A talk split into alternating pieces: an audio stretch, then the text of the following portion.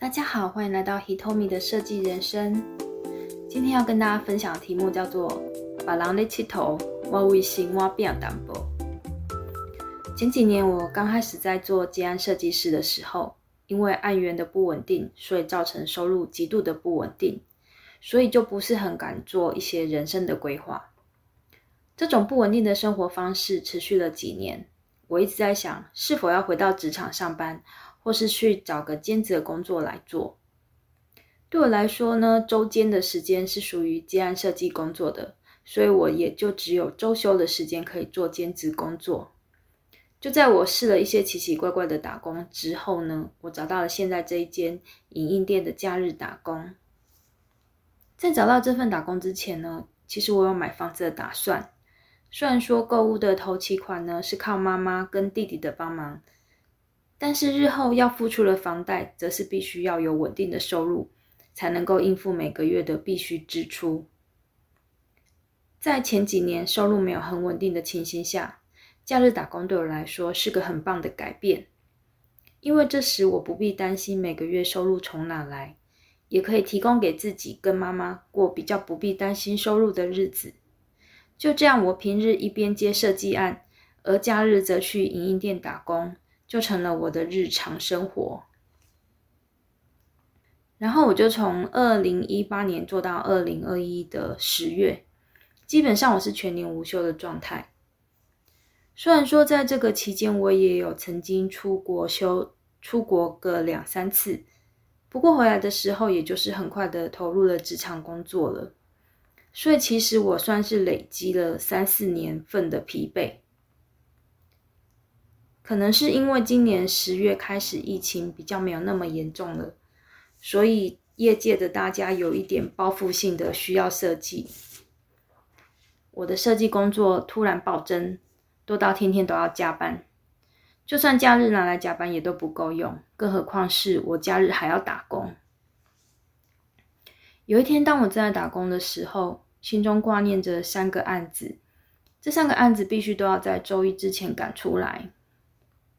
但是我白天的精华时间都被打工的事的工作给占用去了，所以我也就只好能够，所以我也只能回家再赶案子。而且重点是我还不知道自己在假日赶出来的东西是不是符合客户的要求，是不是能够赶上周一的 d a y l i n e 正当此时呢，我朋友他们传来他们开心的出游照片，看的真的是让我觉得好羡慕哦。而此时，电脑的 Spotify 则播放出李倩娜有一首闽南语歌，叫做《查某囡仔》，里面有一句歌词：“别人咧佚佗，我为生活拼淡薄时；别人咧佚佗，我为生活拼淡薄。”突然听到这句话，这个歌词突然觉得好心酸哦。这歌词内容好像是在讲我诶为什么别人可以在假日这样玩，而我却只能在这边为了工作、为了生活要工作成这样呢？我基本上都快要没有什么生活了耶！为什么相同是女孩子，但是朋友们可以在假日拍拍照到处玩，而我却要在影音店一直印书呢？我也想要多彩多姿，泼在脸书，跟别人比高下的人生呢？这一定是哪里出错了？后来我有跟其他一样打工的朋友们聊天，聊到这件事。这位朋友是那种除了一份正职，但是还是会再继续打工找其他裁员的人。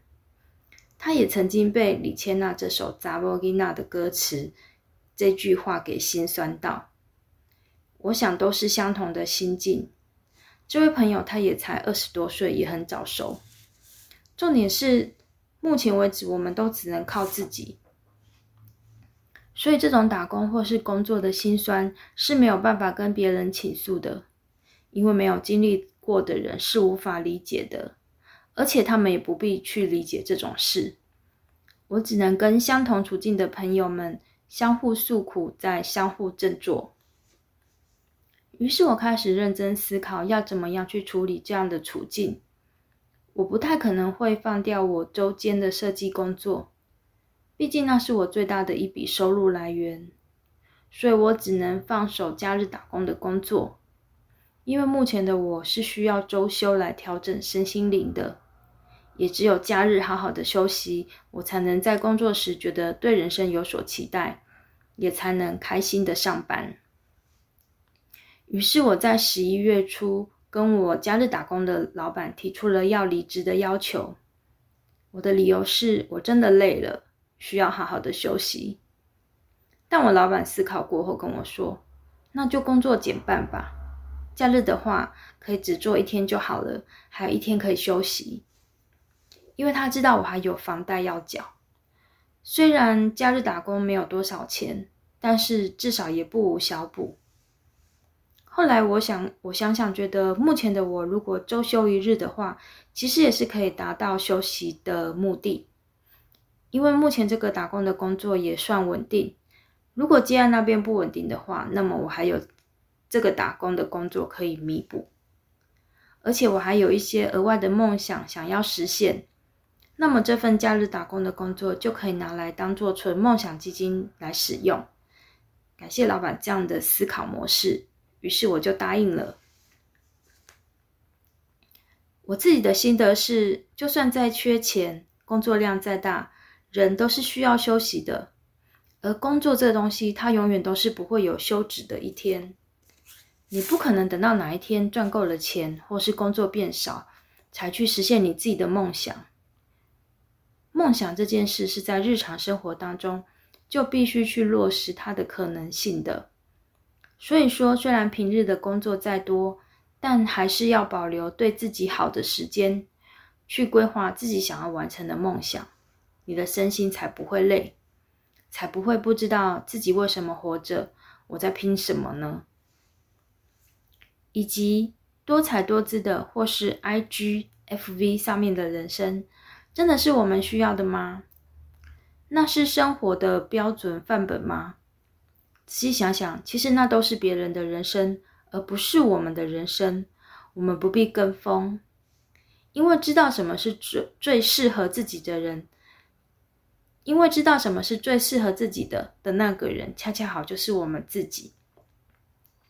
我们的人生也不必对别人展示来证明什么，自己知道自己想要的是什么才是最重要的，以及快点动手去做。那种喜悦的感觉可以封锁在自己的作品当中展现出来，不必一直浪费时间在社交媒体上面做展示。我的人生对我来说最重要的就是完成自己的创作，去我想去的地方，把身心灵照顾好，以及跟最爱的家人和朋友多相处，就是让我最开心的生活方式了。谢谢收听。透明的设计人生，我们下次见。